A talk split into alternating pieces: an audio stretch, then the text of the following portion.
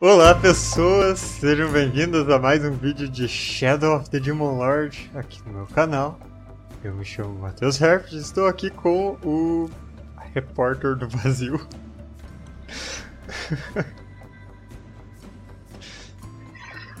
Mago Manfredo, e aí? E aí, Herft, quanto tempo? Tô aqui de cenário novo, outra parte do vazio. Você achou uma ilha de estabilidade no vazio? Estabilidade é uma palavra muito forte. de instabilidade, então. Bom, hoje estamos aqui para continuar a nossa série do bestiário. No vídeo passado nós falamos da última parte da letra M com todos os monstros, pequenos, médios, grandes, imensos e afins. E hoje a gente vai para a letra N. Então, vamos começar com tal da névoa assassina? Névoa assassina. Hum, carroça. Névoa assassina, pô, tem até um desenho. Né? Tem até a ilustraçãozinha dela. Uh, qual é que é da Névoa Assassina? Já usou, Rabbit? Cara, a única coisa que eu fiz com a Névoa Assassina foi assistir aquele filme do John Carpenter. Tá ligado? Do John Carpenter? É. O qual? O da, o do, o do... The Fog. A Névoa Assassina. É do John Carpenter? Não Uhum. sabia. Tem. É um que aparece. ah, e, e talvez até seja meio que inspiração, porque é, é realmente uma névoa em que vai matando as pessoas por onde passa, mas tem uma questão de piratas leprosos fantasmas no meio da névoa. Ah, então eu não, não era o filme que eu achava que eu, que eu vi, não. Eu vi outro de névoa. Cara, essa névoa eu já usei ela uma vez, numa espécie de encontro aleatório, e eu não pude usar muita ficha da névoa porque os jogadores fugiram com muita facilidade dela, então não deu pra aproveitar. Eu Não, acho engraçado que ela é um monstro tamanho 10. Então, Isso. é, ela deve ocupar um espaço de área, a ideia é que ela ocupe mais largura do que altura, né? Uhum. Então por isso que ela é tão grande assim. Ele não especifica muito, eu acho, essa questão do quão alta ela é, né? É. Não é uma névoa rasteira, né? Bom, talvez seja bem alto. Ah, se for a mesma névoa do filme, eu acho que ela é pra ser usada em tipo um ambiente urbano, porque ela vai se espalhando, ruas estreitas, galera tem que meio que achar um caminho pra escapar dela. Ela é voadora, né? Então de qualquer forma Uhum. ela alcança qualquer lugar. E ela, e ela é um inimigo muito sacana, né? afinal ela é uma névoa. Como é que tu dá espadada numa névoa? Dá soco numa névoa? Tanto que ela toma metade do dano por armas, é, metade do dano por armas e o dobro do dano por fogo. Uhum.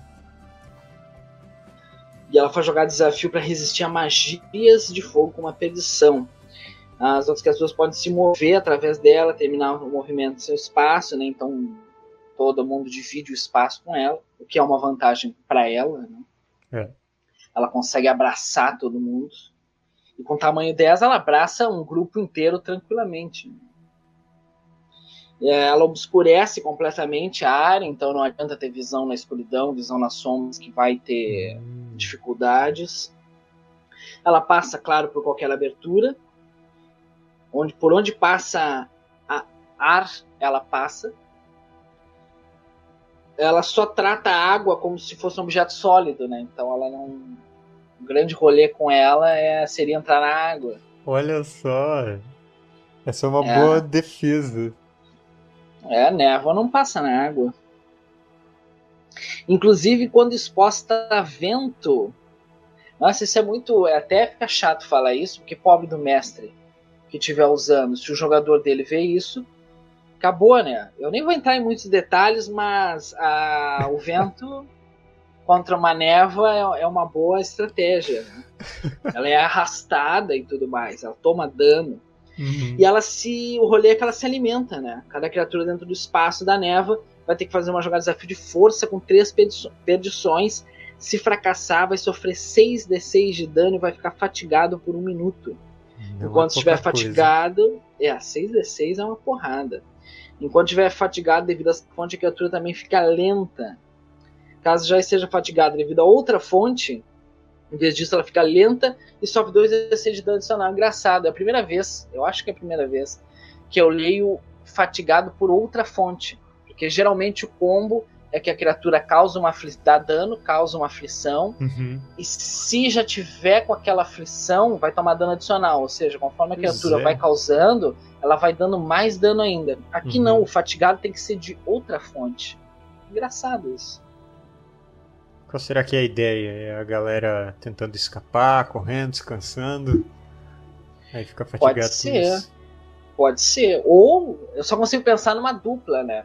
Ela de alguma forma sendo controlada por um feiticeiro, digamos assim, que tenha um feitiço que cause fadiga, é interessante. É, porque sendo um morto-vivo, talvez dê para associar ela com algum tipo de necromante. E. Eu acho que tem magias de, de necromancia que causam fatigado, se eu não estou enganado. Tem, tem é, maldição, eu acho que fatiga. Maldição, sim. Necromancia deve fatigar também. É... E ela também causa insanidade, né? E pasma. Fim é. de rodada. Fazer um jogado desafio de vontade. Se a criatura enlouquecer, fica em defesa até que a loucura termine. Ela é imune a um monte de coisa. Sendo uma névoa e sendo morta-viva. É. Mas, é, eu acho que o mais complicado dela, eu acho que é essa névoa desorientadora, porque, cara, ela é muito grande. É. Você coloca. Os jogadores reúnem aquele exército todo, acham que vão acabar com o vilão. Essa névoa passa por cima do exército e pega centenas de pessoas. A névoa ela, tem essa multifunção interessante, né? Ela pode ser sempre, de certa forma, controlada por alguém, liberada como se fosse uma arma bioquímica por, por, por algum exército em cima de um, de um grupo, né? uhum. né? Então ela tem. Ela pode ser aquela coisa. Uh, perdida numa, numa masmorra, ela pode ser uma espécie de miasma quando muita morte está espalhada num lugar, tu pode interpretar que ela é simplesmente um miasma que cria uma espécie de vida, uhum. principalmente, principalmente se os cadáveres que estiveram ali foram mortos por magia, por exemplo. É. Então já é uma espécie de distorção da realidade e aquele miasma fica poderoso.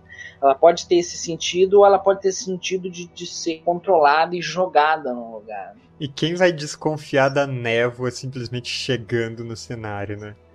As pessoas vão pensar, não, tem alguém se escondendo nessa névoa. Ninguém vai pensar que a névoa é o inimigo. É, ele faz, por mais que o desenho aquela seja vermelha e tudo, ele faz questão na descrição dela de dizer que ela se camufla em névoa comum. Né? Sim. Sabe o que, que ela me lembra também? A cor vinda do espaço. Sim, sim.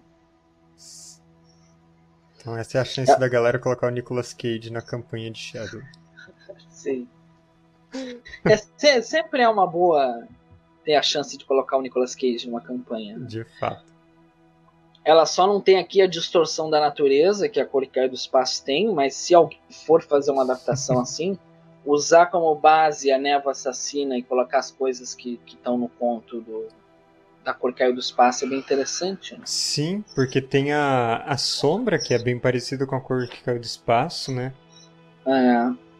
Agora eu tô tentando achar aqui. Tá aí um combo interessante. A sombra é. das mutações, da estrela ameaçadora. É é que tu falou em sombra, a gente não vai, a gente não, não, vai no futuro falar dessa, dessa ficha, não chegamos lá em, no S. Mas tem a sombra mesmo, que é uma criatura. E por mais que o rolê dela seja o outro, é uma adaptação interessante de se fazer, uma névoa acompanhada de sombras que estão ali como parte da, da névoa. Né? Cara, esse é um combo que seria assim violentíssimo, porque com a sombra obscurecida, ela uhum. assim, ela fica invisível e ela causa mais dano. Mas eu não quero me aprofundar muito na sombra, já que é uma ficha lá pra frente. Mas qual é que é a capacidade? É... Torna-se noite. Uma sombra invisível enquanto está obscurecida por sombras ou escuridão. Eu acho que não é o caso. Hum. A névoa não produz sombra ou escuridão. Ela faz um obscurecimento que não é de, de do mesmo tipo. Ela obscurece completamente assim. sua área. Pois é. Será que ela trata... a névoa assassina, a gente pode tratar ela como escuridão? Não. Tanto que a visão na, na escuridão não vai é, funcionar. Realmente. Diferente. Então a, é, a sombra não se camuflaria lá dentro. Mas a área ia continuar obscurecida por dificuldade de visão. Então a sombra uhum. não ganharia a sua capacidade de ficar invisível, mas ainda são, se eu não me engano, eu não lembro se são diretamente duas ou três perdições, ou tu tem que fazer um teste de percepção para achar o alvo, então tu vai ter duas ou três perdições para atacar. Putz, pior que eu não sei. Mas assim, é, considerando que, a, que a névoa ela vai estar tá envolvendo toda a área, será que o obscurecimento faria diferença contra ela? Não é só bater para qualquer lado? Ainda mais que ela tem defesa 5.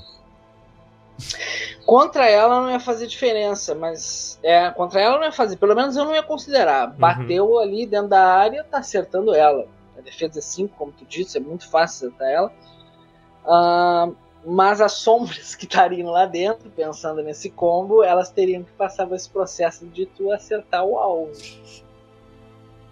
É. Já era, aí é só bola de fogo pra é, resolver. Mas aí é, aí é um. É todo um plano para se, se pensar temático ali com a campanha do porquê que as sombras estariam ali. Sim. Mas só a, a névoa assassina por si só, eu acho que essas duas possibilidades é muito interessante. Ou ela é uma arma química, ou ela é resultado de miasma que ficou num lugar que tem um histórico que uhum.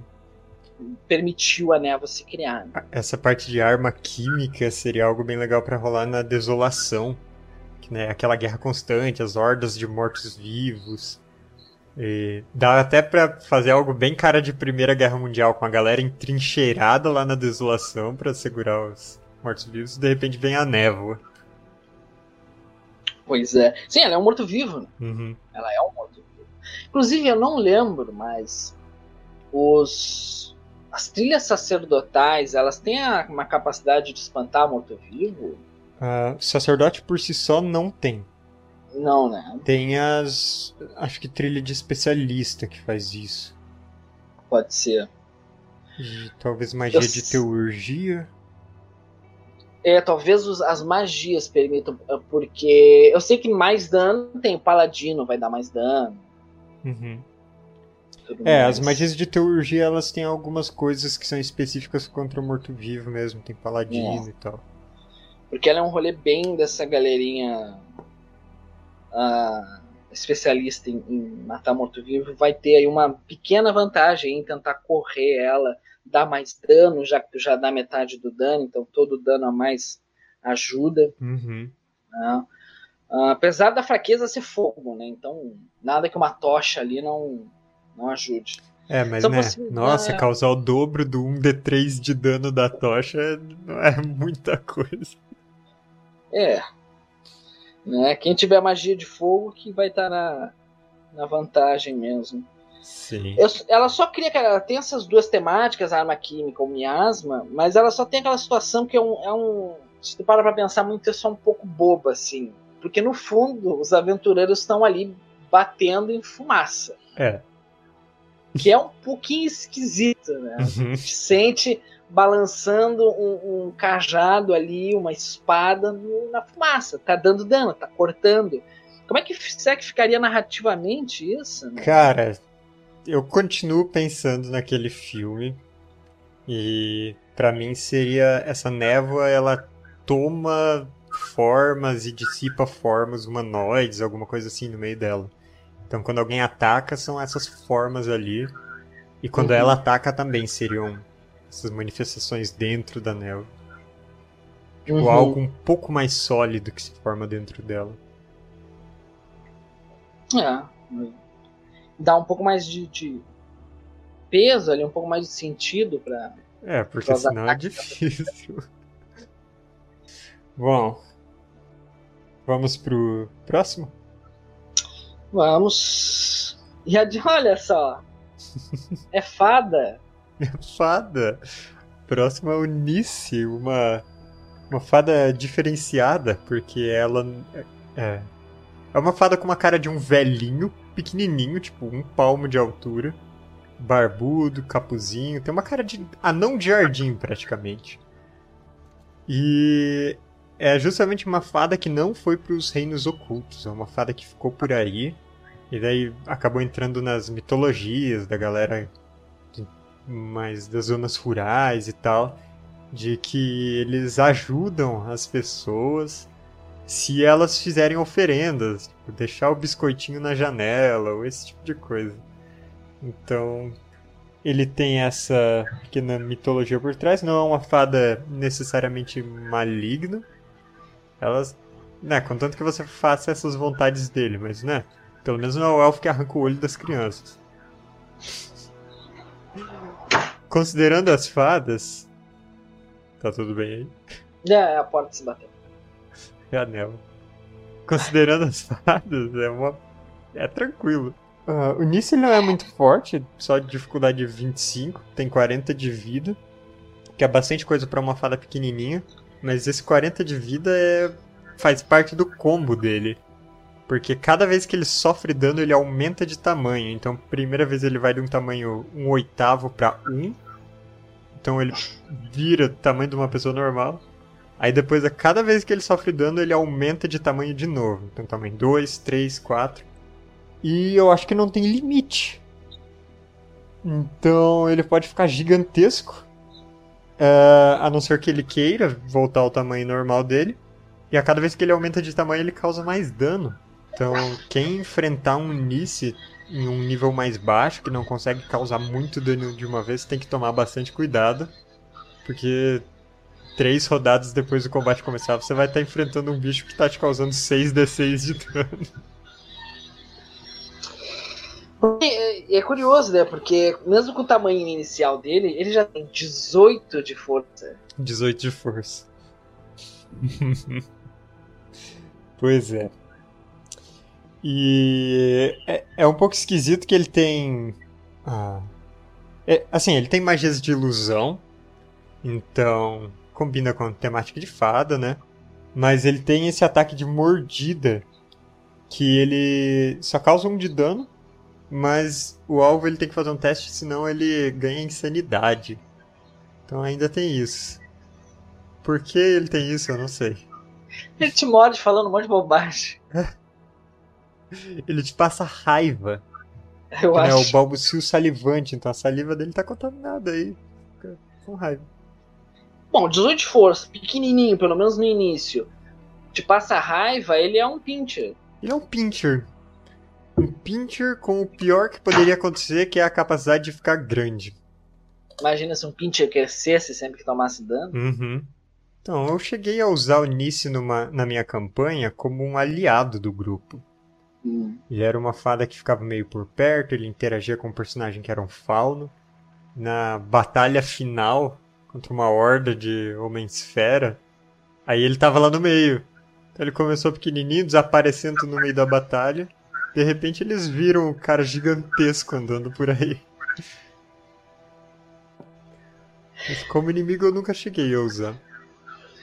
É, eu nunca, eu nunca me atraiu essa ficha, essas habilidades dele, eu sempre achei estranhas, eu nunca achei contexto para usar ele do jeito que eu acho interessante, que foi o que tu usou até. Um aliado, um mentor, ou até então, uh, se não aliado, um, uma vibe mais neutra, ser da floresta que ajuda se tu estiver ajudando a floresta. Uhum. Só vai se tornar um inimigo se tu for uma ameaça mesmo. Mas só uma criatura inimiga assim, se eu não tiver acho que um bom contexto para ele, eu acho ele muito bizarro, porque uhum. ele só pro combate assim, eu acho muito estranho. Eu não sei de que forma eu narro os jogadores de forma convincente que ele tem aquele tamanho, 18 de força, tem um porretinho que te dá um D6 de dano. Depois que ele cresce, até vai. Ah, tá dando 3D6 de dano, o porrete cresceu junto com ele. Uhum. Só que enquanto ele tem um porrete com um palito dente, ele dá um D6 de Ou dano. talvez ele tenha um porretão, né, cara? Ele é meio Bob do Caverna do Dragão. Capitão Caverna, algo assim. Ele bate abraçado é. no porrete. Tá bom, tá bom. Mas sabe o que, que eu percebi agora? Uh, quando é. você falou de é, se a galera tá ajudando a floresta, ele ajuda. Ele pode ser meio caipora. Até porque diz que eles usam porcos como montaria. Ah, é verdade. Tem esse rolê. Então ele podia ser um bom caipora. É, ele é bem o protetor da floresta. Dá pra pôr o pezinho virado para trás. Né? Pode ter um cabelinho de fogo. Dá pra fazer um rolê assim. Ele já fica bem mais interessante até assim. Mas igual, eu acho que ele vai estar tá sempre nessa vibe mentor, aliado neutro, né? Aliado neutro não tem mais. Ele é neutro, ele é aliado até os, enquanto os interesses da floresta forem defendidos. Sim. Mas o início não tem muito segredo. Acho que só é interessante que ele é justamente essa criatura inteligente, né? Fala idioma comum, é, fala é. élfico, então ele tem essa possibilidade de interação. Uh, eu não sei até se tem mais menções sobre ele no Terrible Beauty. Até conferir aqui. Ah, pois é. Eu não lembro de ter visto nada do Nice lá. Enquanto olha isso, eu quero dar uma olhadinha no Fantasma da Ilusão. Porque ele tem um leque de magiazinhas. Né? Uhum.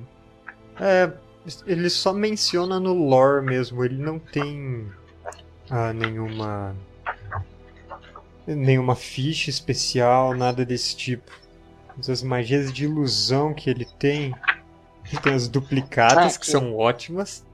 Mano, esse bicho gigantesco com duplicata. Aham, uhum, ridículo. É, tá, o combo do Nice deve ser ele se deixa ser atingido para ficar grandão Aí ele lança Sim. duplicata e ninguém nunca mais atinge. Porque, né, com quatro duplicatos é muito difícil. Caralho, ele tem. Que level é? Ah tá, level 3, né? Fantasma. Uhum. Parece um fantasma se fosse real. O jogador cria ilusão de uma força perigosa, como fogo. É uma ilusão que dá dano enquanto a pessoa acreditar, né? Cara, e é 3d6 de dano. 5d6 se for 20 mais o ataque. 5d6. Então quer dizer, é um cara muito disfarçado. Quanto é a dificuldade dele? 25. Uhum. o Robert. O convenhamos. Robert. Mas convenhamos, ele tem ali um rolê de. As coisas têm que dar certo. Não é fácil, assim. Ele tem 40 de vida. Dependendo do grupo, é duas porradas e ele vai embora. É. Talvez não dê tempo dele crescer. Se ele conseguir ter tempo, conjurar a magia, tomar um dano que não mate, ele cresce. Nada impede de ter poção de cura, mas é uma ação também para beber. É, mas. Conjurou o fantasma. Uh, considerando que ele possivelmente vai estar tá montado, e no Terrible Beauty fala de Uh, ele está montado num porco gigante, então um animal grande. Ah. Ninguém vai achar que é o gnominho, o chefão do encontro. Pois é, pois é. A galera vai no porco. Gastou todos os turnos rápidos no porco e depois vem ele. ele, é, ele tem aquela coisa inicial. Eu acho que a primeira porrada em que ele crescer para tamanho 1, o pessoal já vai dar um. Opa, uhum. tem algo errado aqui. Mas aí a primeira rodada, de repente, foi um que foi no Nice, por subestimar. Tá todo mundo lá no porco, né? A partir da segunda rodada, que o jogador vai começar a se dar de conta de acontecendo, ele já conjurou uma, uma abominação que o jogador não sabe se é uma ilusão ou se ele simplesmente invocou uma criatura. Sim. E aí, se for 20 mais as porradas da criatura, 5d6 de dano. E lá tá ele essa altura dando 2d6 de dano. É, é, é. um combo tanto. Bom, mas eu acho que é isso, Unice. Hum. Uh, de alguma forma a gente conseguiu falar por meia hora do Nice e da Névoa. Eram dois intrigantes, né? Mas é engraçado porque a gente nunca chegou a usar direito esses dois, então. É. Mas a gente fez uma. Assunto. É, a gente fez uma promessa que se cumpriu sem querer com isso, agora a gente tem que ver com a névoa. Porque a gente falou que ia fazer, pensar para cada criatura que a gente fosse falando, pelo menos as principais de cada letra, então pode ficar o Nice pro N, uma. Uma skin da, do folclore brasileiro. É uma verdade. adaptação do folclore. O Nice é o Curupira, tu já falou ali. Não sei se a névoa teria, que eu saiba não. Pois é, a névoa. É... Névoa é a fumaça de queimada, né? É isso. a fumaça de queimada. Caralho. Tá bom, é um, é um folclore mais novo, mas é. É. Bom, mas é isso. Eu acho que a gente acaba a letra N com isso. É. Dessa forma maravilhosa. E eu acho que na verdade eu vou cortar o vídeo aqui. É. Então, próxima letra vai ser a letra O.